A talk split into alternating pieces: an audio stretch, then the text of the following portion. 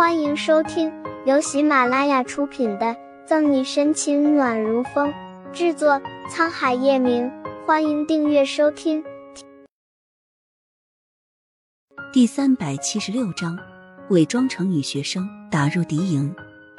沈西认真的翻了翻资料，为拉卡加说完几个失踪人就不再说话了，给沈西足够的时间阅览资料。这几个失踪人的共同点就是高中女生。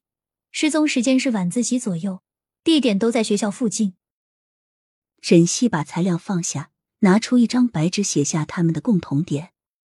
嗯，这个我们也看出来的，他们应该是团伙作案，而且对学校附近很熟悉。薇拉卡加点头。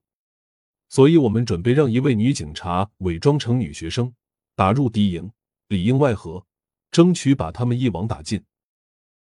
这个办法不错，有人选了吗？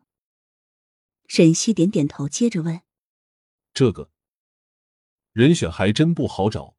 不说警局本就是阳盛阴衰，清一色的大小伙子，就说胆子大、身手好的女的更少了。”我去吧。什么？这个不行。你本来就是来进修的，而且还有任务在身，耽误你时间可不好。薇拉卡加摆手拒绝，而且据说这个沈西是尼基塔先生的客人，要是出了什么事，他可担当不起。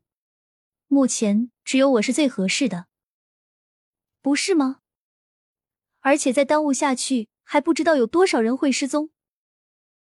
这，薇拉卡加犹豫了。事不宜迟，就我去吧。沈西抿了口咖啡，嗜血因子活跃。闲了这么久，他早就想活动活动筋骨了。再三想了想，薇拉卡加发现沈西的确是现在最好的人选，咬咬牙，最后薇拉卡加点头同意。夜幕降临，晚自习的铃声刚刚响起，学校的后门就出现了一个穿着高中校服的女孩子。那女孩子身材娇小，她偷偷摸摸的跑出来。出来后还不忘四处张望，怕被人发现。估计是逃课的女学生。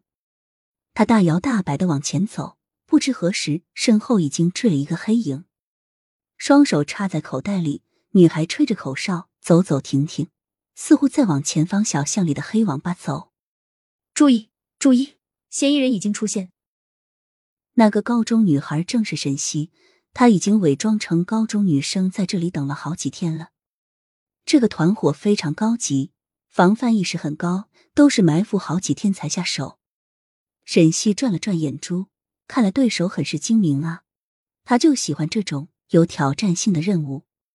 呜呜，听见身后的脚步声越来越响，沈西假装害怕的回头，看着突然出现的几个壮汉，一句“你干什么”还没问出口，人就已经被迷晕了。